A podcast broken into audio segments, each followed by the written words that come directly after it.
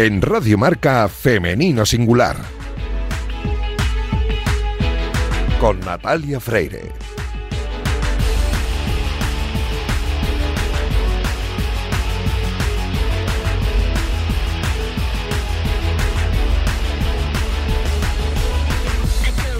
Muy buenos días y bienvenidos a Femenino Singular, el programa que escucháis ahora mismo en la sintonía de Radio Marca. A los mandos técnicos hoy me acompaña Luis Beamud, que ya está haciendo que todo suene a la perfección. Y este que empezamos ahora mismo es el programa número 215 y lo hacemos con la intención de dar espacio y voz a las mujeres de nuestro deporte. Poco a poco vamos avanzando hacia la igualdad, pero aún queda camino por recorrer y queremos hacerlo con vosotros.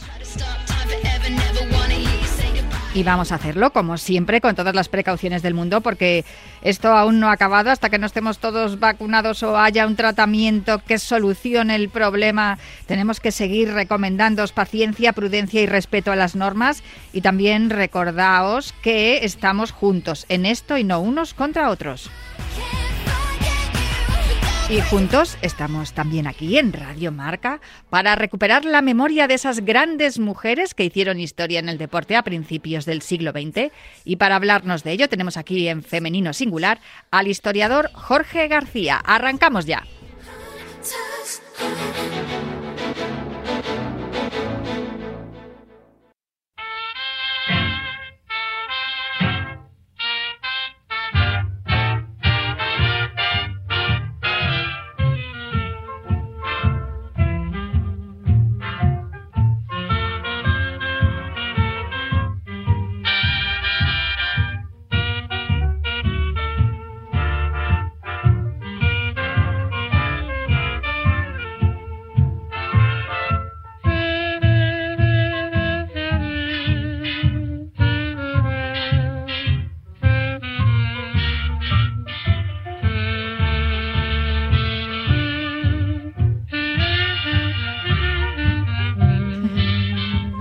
Pues estoy muy contenta hoy porque mm, no porque suene la sintonía de Benny Goodman, que me encanta y siempre me pone muy contenta, está claro. Pero es que en el día de hoy, en esta sección que comenzamos esta temporada en Femenino Singular, Jorge García me ha traído un regalo, un regalo, eh, pero vamos, impresionante y muy, muy, muy, muy especial para mí y para todos aquellos que tienen el corazoncito en un color, el rojiblanco. Bueno, Natalia, ¿qué tal? Muy buenos días, Jorge. Después de 30 programas, pues hoy te traigo el que más te va a gustar. ¿sí? No, bueno, pero está muy bien porque lo hacemos coincidir con el centenario del Atlético de Madrid, que el próximo lunes cumplirá mm, 118 años, si no me fallan las cuentas. Se fundó en 1903, ¿Tres? estamos en 2021, pues 118 años va a cumplir el equipo de mi corazón. Y fíjate tú, que muchas veces hablamos del Barcelona y de mm, que es más que un club y toda esa todo, todo ese recorrido que tiene a lo largo de todos los deportes que, que acompañan al fútbol, porque tiene equipos prácticamente en todas las secciones deportivas y en balonmano, en baloncesto, en, todo. Y el Atlético de Madrid, que esto ya no ocurre, pero sí que tuvo un equipo que fu- fue parte fundamental de la historia del hockey y es el Athletic de Madrid, que es de lo que me vas a hablar hoy. Es más, y te voy a hablar ya no solo del hockey, sino de las otras dos secciones que tuvo el Atlético de Madrid eh, a principios de siglo. Por un lado, eh, que ya lo hablamos anteriormente, el equipo de baloncesto, que surgió en el año 22, Sí, pero que duró un añito, nada duró un más. añito, sí. pero bueno, también hay que reconocerle como la primera entidad femenina que hubo en el baloncesto español. Sí. Fueron ellos los primeros que dijeron, vamos a hacer una sección femenina de es. baloncesto. Y la sección de tenis que tuvo también el Atlético de Madrid en los años eh, 10 y en los años 20, tenía su, su sección de tenis. eh, ahí estaba, por ejemplo, Carmen Cabeza de Vaca.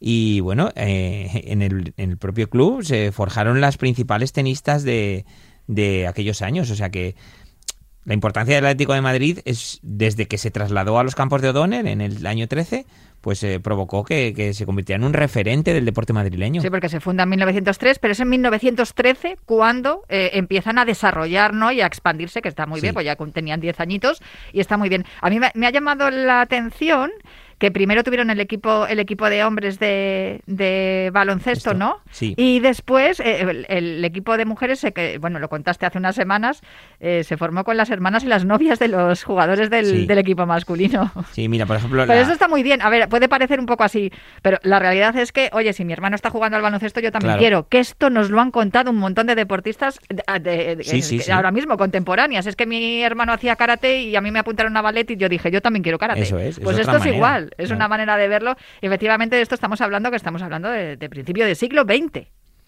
Pues sí, así surgió. Mira, por ejemplo, la, el jugador americano Fitzgerald, pues eh, su hermana fue la capitana y la entrenadora de ese, de ese primer club. Y aunque, bueno, desapareció en el 23, pero bueno, ahí ha quedado y quedará para la historia como, como ese Sí, el club. primer equipo femenino de baloncesto, De baloncesto. en España. Sin Eh, embargo, eh, bueno, el del tenis, de, de tenis es lo que me has hablado, que yo eso tampoco lo, lo conocía, porque básicamente en el equipo femenino en el que yo eh, me, que tengo más conocimiento es el de, el de hockey. sí. El de hockey, pues mira, nace en el 16. Lo que pasa es que en 1916 eh, las socias que lo forman pues no tienen equipos ni rivales contra los que jugar. Entonces pues entrenan solo allí en O'Donnell, eh, hacen partidos amistosos entre ellas, pero no hay competición. Entonces, ¿qué pasa? Que poco a poco eh, va desapareciendo hasta 1932, que es cuando pues empieza o se quiere eh, realizar la primera competición en, en Madrid de hockey. Y entonces se vuelve a reestructurar la, la sección de, de hockey. Eh, para ello, pues como no tenía jugadoras para, para participar, eh, recluta algunas, incluso absorbe al equipo más famoso o, que más jugadoras tenía, que era la tranviaria, y, y renace el Atlético de Madrid de, como sección de hockey. No solo que no solo renace, sino que las propias jugadoras se convierten en directivas de la entidad, o sea, autogestionándose y, y, pues llevando al equipo a, a los grandes logros, porque ellas mismas al, al conocer el deporte, al conocer otras facetas, pues eh, saben gestionarlo de la mejor manera y, ya te digo que, que entran a formar parte del club Margot Moles, eh, Margarita de Miguel, Mari Bartolocci, mujeres que hemos visto a lo largo de estos días, deportistas que, que eran importantes en el deporte español y que acceden pues a, a tener a, a formar parte también de la Junta Directiva del Atlético de Madrid. Ellas juegan en el, en el campo de la Guindalera y, como tú bien dices, eh, no había mucha financiación y mm, una de ellas, Margot eh, Moles, también de Minuca de Miguel, que hemos hablado de ella también aquí, y Mari Bartolucci, que también hemos hablado de ella, ella ellas de verdad toman las riendas, ¿no? Le dicen a, a los dueños del Atleti, no os preocupéis que nosotros nos encargamos de sacar esto adelante y vaya si lo hicieron. Sí, de hecho, fíjate, eh, el Atlético Madrid reúne a las principales jugadoras. Casi todas ellas, eh, por ocho de las integrantes, eran internacionales con la selección española. O sea, que sabían un poquito de, de lo que iba el tema, ¿no? Desde luego. Y, y bueno, ellas eh, ganaron en la, en la sección del Atlético de Madrid, ganaron los tres primeros campeonatos que se celebraron en España, que fueron los del 34, el 35 y el 36. Y tenían jugadoras pues de, de mucho nivel. De hecho, ya te digo que no solo, no solo este club ganó todos los campeonatos de Castilla y nacionales, sino que solo perdió un partido en todos los, en todos los encuentros que disputó en los años 30. Y fue después de la guerra, eh, ya con el, la- el- nombre de Atlético de Aviación, cuando, cuando la sección pues ya se convirtió en, en un equipo insuperable y de leyenda. Fíjate que eh, esto que acabas de comentar que no es baladí, porque claro, Margot Moles, digamos que la borran. Sí. La- el- Y era la, como- presidenta y, Sí, era la que y, digamos, la capitán la que del sí, equipo. sí. Jugaba, eh, gestionaba eh, de todo, llevaba toda la administración, todo lo que tenía que ver con el, con la contabilidad y, y, eh, además de eso, la dirección era la cabeza visible de este equipo, desaparece y yo mm, siempre he pensado cómo fue posible que continuara la historia de, de- de la sección de hockey del Atlético de Madrid cuando su pilar eh, fundamental era Margot Moles y la sacan. Pero claro, em, apareció por allí también Mari Bartolocci. Sí, mira, primero sale, eh, lo primero que le encargan es a Charo Bergamín, que era también otra deportista de los años 30, Sí. y ella es la que en 1940 muy poquito después de terminar la guerra, Sí. intenta volver a, crear el equipo. Bueno, el primer año lo que hace es que llama a deportistas de, de los años 30 que no jugaban en el Atlético, pero que sí que eh, eran reconocidas deportistas pues, Vamos, para... que ficha, que ficha Ficha, jugadoras, por vaya. sí. Muchas las conocemos, la hemos hablado semanas anteriores. Eh, Aurora Villa, Esperanza Fernández o incluso las hermanas Baldasano que jugaban Sí. al hockey en el Real Madrid. sí, sí. Bueno, pues eh, lo que hace Charo Bergamín es que las vuelve a fichar, eh, empieza, arranca una nueva etapa y un año después, ya cuando ya el equipo está totalmente integrado, eh, es Mari Bartolocci la que se convierte en la, en la capitana y delegada de la sección. Es, toma, por decirlo así, las riendas de, Margot Moles. Además, Mari Bartolocci, eh, digamos que estaba muy bien considerada y la dejan trabajar, por decirlo de algún modo, porque porque ella también eh, eh, había bueno pues había tra- estado trabajando en los años anteriores, pero no Sí. había tenido una vinculación directa con la República como era el caso de Margot Moles. Eso es, eso es. Entonces, eh, pues ese equipo se le deja trabajar exactamente igual que, que en los años 30. Se le. Digamos que se le permiten eh, consideraciones, pues porque las jugadoras eran importantes, tenían muchísimo nivel. Y bueno, pues al final eso eh, lleva a que ganen también el cuarto campeonato de España, el que se celebra después de la guerra, y que ya no dejen de ganar los campeonatos nacionales hasta 1955. Es decir, ganaron los 10 primeros campeonatos de España, todos fueron para el Atlético de Madrid. Sin embargo, no hubo un- una continuidad. Digamos que cuando todas estas eh, jugadoras experimentadas eh, y contrastadas se retiran, mm, no hay mucha, no hay un relevo que, que sea claro. Claro, es que ten en cuenta que eran, pues por ejemplo, el caso de otras jugadoras que entraron a formar parte, Pepa Chavarri o Manolita Pérez, también que conocidas por, por nuestros oyentes. Claro, estas mujeres habían iniciado, eh, se habían iniciado en el deporte en los años 30, o sea, llevaban 20, 25 años de, de carrera deportiva. ¿Qué pasó? Que bueno, eh, ellas tenían un nivel tan alto que, que las que vinieron por detrás no pudieron mantenerlo y, y el equipo al final pues acabó no desapareciendo, pero sí teniendo- diluyéndose, sí, sí. diluyéndose y teniendo menos importancia ya Mm. una vez que se retiraron las, las grandes jugadoras, pero una vez más, eh, es una de estas pioneras, Mari Bartolocci, fue la que volvió a rescatar el equipo en, en la temporada 1967. De la mano de Vicente Calderón, que tanto hizo también por, por las secciones de otros deportes en, en- y fíjate, y por la, la sección femenina de hockey, desde luego. Él apostó por las secciones eh, aficionadas, ¿no? Las secciones Sí. amateurs, decidió retomar eh, ese equipo que, que tantos éxitos había tenido y de la mano de, de Mari Bartolocci se consiguió pues eh, volver a, a poner en el en el en el mapa de- del hockey al Atlético de Madrid. Y bueno, es curioso, ¿no? Porque mm, fue entonces cuando las hijas y sobrinas de, de las jugadoras de aquellos años 30 y 40, pues eh, cogieron el stick y, y empezaron a emular a sus, a sus predecesoras, a sus madres y a sus tías. Eso es. Bueno, pues eh, esto deja patente que ese lema que tiene la afición del Atlético de Madrid de padres a hijos se puede trasladar también a esta sección de hockey y al deporte femenino dicho. de madres a hijas, en este caso, o de, o de tías a sobrinas, que también nos sirve. Pues no sé si me tienes que contar algo más de, de mi equipo de, de hockey femenino. Ojalá que se bueno ahora mismo podemos eh, decir que tenemos una sección femenina de fútbol estupenda en el Atlético de Madrid y incluso hay un equipo B que también nos yo creo que, es el futuro pero no sé si, si mm, ojalá que hubiera más, más equipos de hockey también y otras secciones eh, de otros deportes en el Atlético de Madrid y en todos los equipos. Pues sí, mira, y quizá para terminar esta sección te voy a contar una anécdota que sucedió hace unas semanas, el día de la Semana Internacional de la Mujer, y es que, pues paseando por, por diversos colegios y, y viendo murales que habían hecho los niños, Sí. eh, encontré en muchísimos de ellos a deportistas de los años 30 que eran iconizadas como precursoras de, ese movimiento de la igualdad, de esa conquista de la mujer, y eso pues al final, eh, como historiador, es un orgullo y bueno, es una de las cosas o de las cosas más importantes que me han pasado a la hora de, de descubrir a estas mujeres. Muchas veces hablamos de la ley de memoria histórica y de todas estas cosas que fomentan los políticos, pero es que realmente lo que me acabas de contar es la sociedad. Y son las escuelas, los colegios, los maestros, las maestras, los que consiguen que rescatemos la memoria de todas estas mujeres que ya estuvieron allí a principios del siglo XX y de este modo también valorar lo que se está haciendo ahora en el siglo XXI. Pues qué regalo más bonito me has hecho hoy porque de todo es, público y conocido que soy aficionada al Atlético de Madrid y ojalá que existiera ya, eh, siguiera existiendo, ¿no? La sección de hockey que tantas alegrías dio a este equipo, a este escudo. Pues eh, la semana que viene más. Jorge, muchísimas gracias por este regalito que hemos hecho hoy. Felicidades a todos los atléticos el próximo lunes.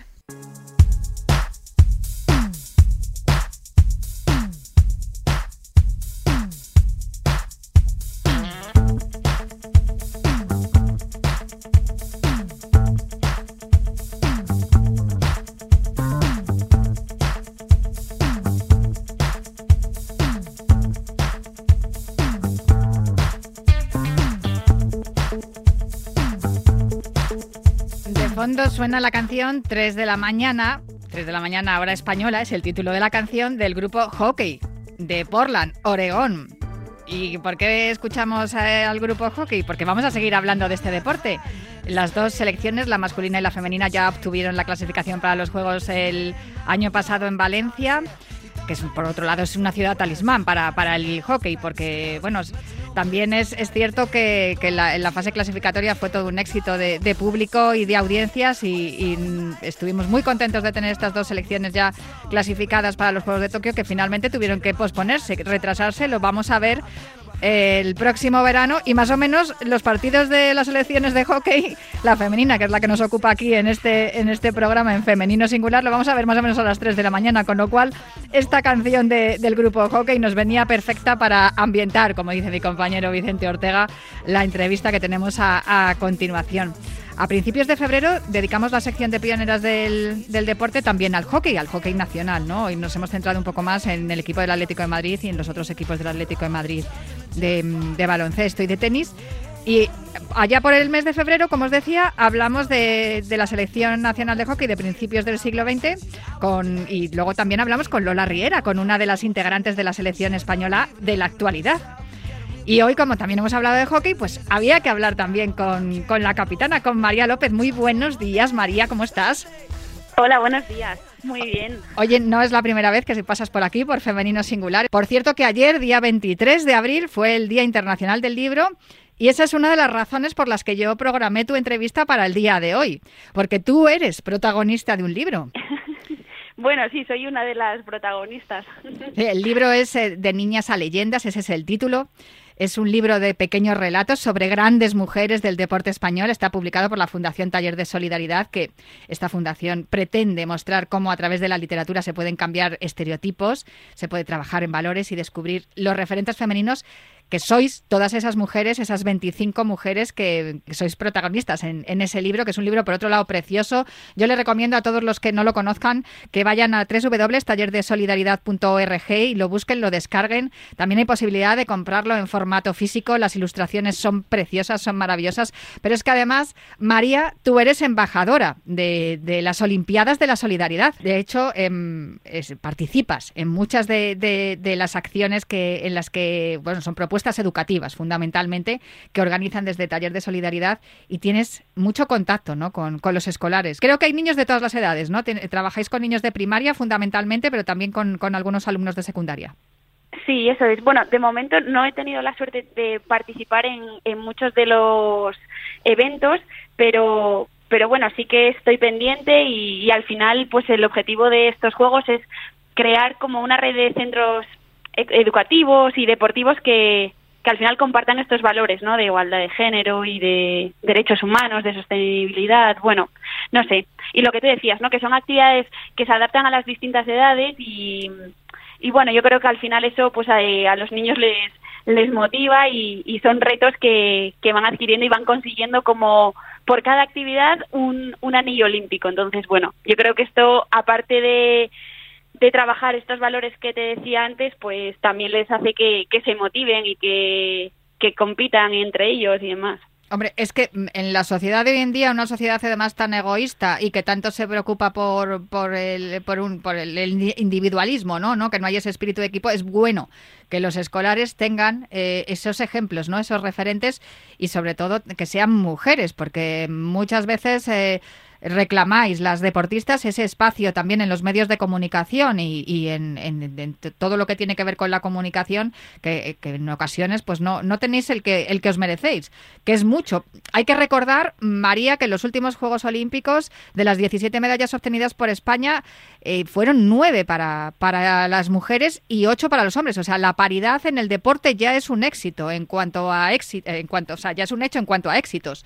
Sin embargo, eh, eh, cada vez que vemos una portada dedicada a un equipo femenino o a una deportista, eh, lo celebramos y lo aplaudimos y tendría que ser algo mucho más común, mucho más normal, ¿no? Que, fuera más que fuera más habitual, que, esas portadas fueran también para vosotras. Pues sí, es una pena que a día de hoy nos sigamos sorprendiendo cuando vemos portadas de deportistas en los periódicos y tal.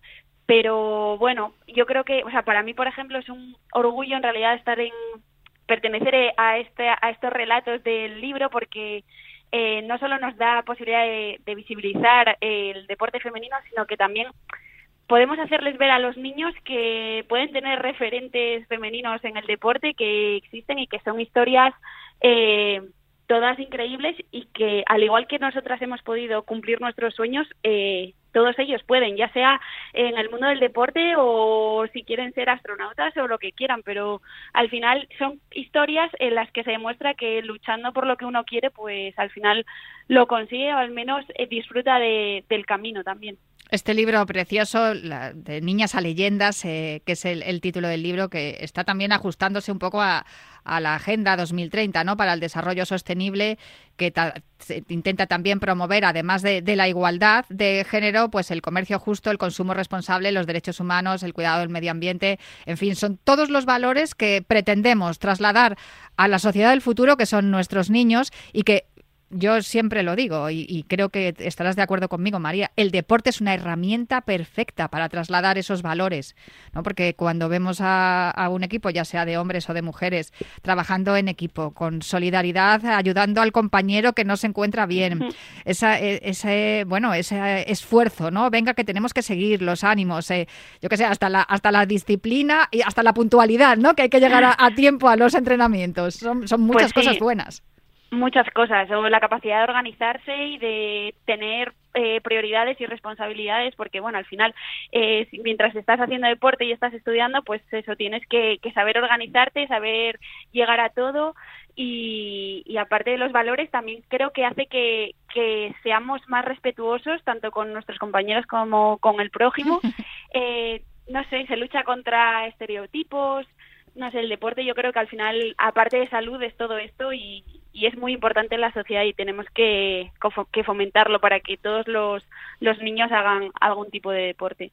En el libro hay 25, bueno, hay 25 mujeres, pero en realidad son 24 porque están también están también las, las hermanas Moreno y, ellas eh, como, como surfistas ocupan un, solo capítulo, pero sí que es cierto que hay mujeres como Mayalen Chorral que las, vamos a ver también en los juegos, eh, eh, Carolina Marín que, esperamos también verla en los juegos, en fin, son muchos referentes, ¿no? Los que los que hay en, en el en el libro que ya os habéis convertido, pues eso, en leyenda. Así que ciertamente el hockey, que lo hemos hablado muchas veces aquí en nuestra sección de pioneras, es un deporte que tradicionalmente lo han practicado mucho las mujeres. Es un deporte muy femenino, a pesar de que, claro, la, la selección masculina también ha conseguido muchos éxitos.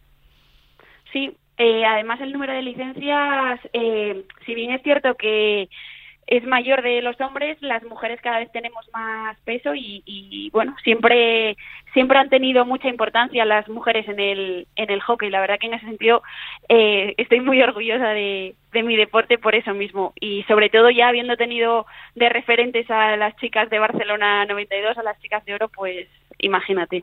Eso también nos lo comentó Lola, mira, se me pone la piel de gallina cada vez que lo hablamos, porque claro, eh, el hecho de aquellas, aquellos Juegos Olímpicos, ¿no? Y aquel ciclo olímpico que se vivió con tanta intensidad, el anterior a los, Juegos y el posterior, porque claro, luego para el 96 había ahí una inercia que, que continuaba y, que se ha llegado hasta hoy.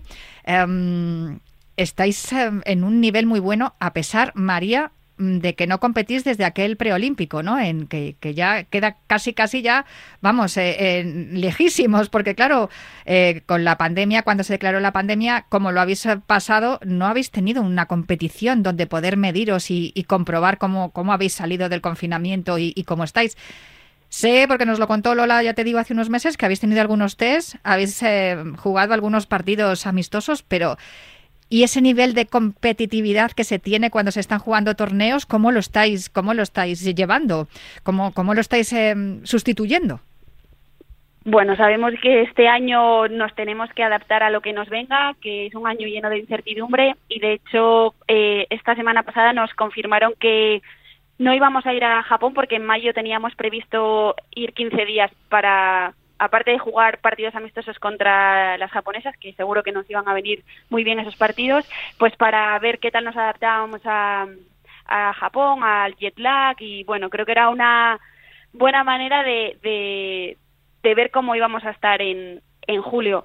Pues ahora lo que estamos haciendo es eh, sobre todo ir a Valencia, que como bien decías al principio es nuestra segunda casa, prácticamente la primera en cuanto a las selecciones, y, y allí eh, lo que hacemos es jugar partidos contra chicos, que bueno, eh, es verdad que a nivel físico nos vienen muy bien, pero a todas se nos pasa por la cabeza eso, ¿no? No saber al nivel al que estamos ahora mismo. Por suerte en junio tendremos el Campeonato de Europa que se va a jugar en Ámsterdam, entonces creemos que eso va a ser una buena prueba de fuego para ver eh, cómo, cómo estamos y cómo podemos afrontar los Juegos Olímpicos. Nosotros seguimos teniendo la misma ilusión y bueno, a pesar de, de estas piedras que se van poniendo por el camino, tenemos un objetivo en la cabeza todas y vamos a luchar por él.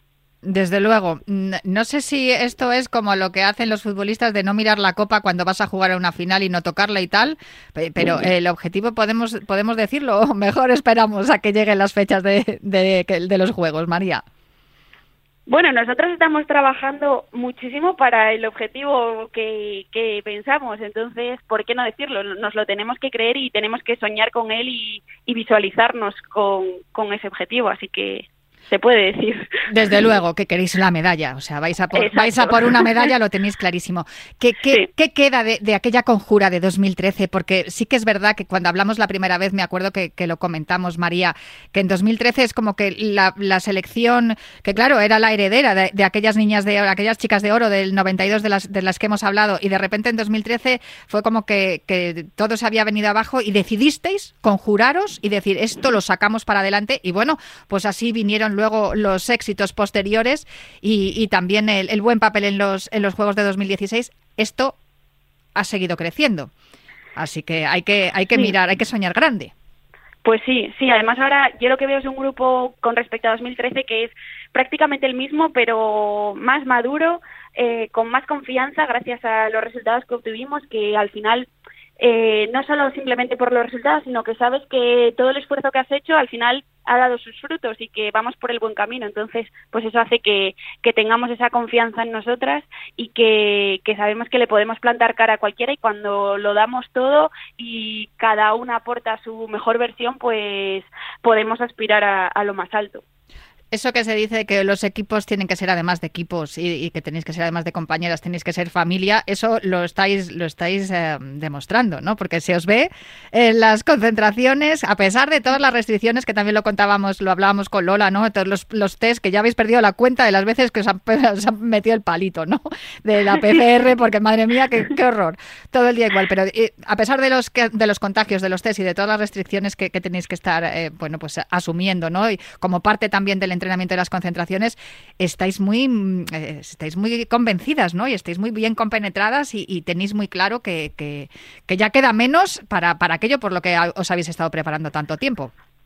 Sí, es que es lo que dices. Al final todas eh, hemos dejado tantas cosas de lado por esto que que todas estamos unidas, bueno, y el staff incluido, claro, eh, para intentar luchar y conseguir eh, el objetivo que nos habíamos propuesto ya hace mucho tiempo. Entonces, creo que es normal que, estemos tan unidas y además, por otro lado, también creo que, que al final de tantos días en los que estamos juntas, si hubiese mal rollo, si hubiese no, no estuviésemos tan unidas, se, nos haría muy duro y al final pues, es verdad que hay concentraciones de 15 días que se hacen pesadas por el nivel de entrenamientos y demás, pero acaba, las acabamos disfrutando y nos acabamos echando de menos. Al final eso es lo importante porque creo que aparte de llegar a culminar con un campeonato como pueden ser los Juegos Olímpicos, el proceso es muy importante y nosotras creo que lo estamos disfrutando. Desde luego, y nosotros que queremos disfrutar también de vuestra participación en los Juegos Olímpicos.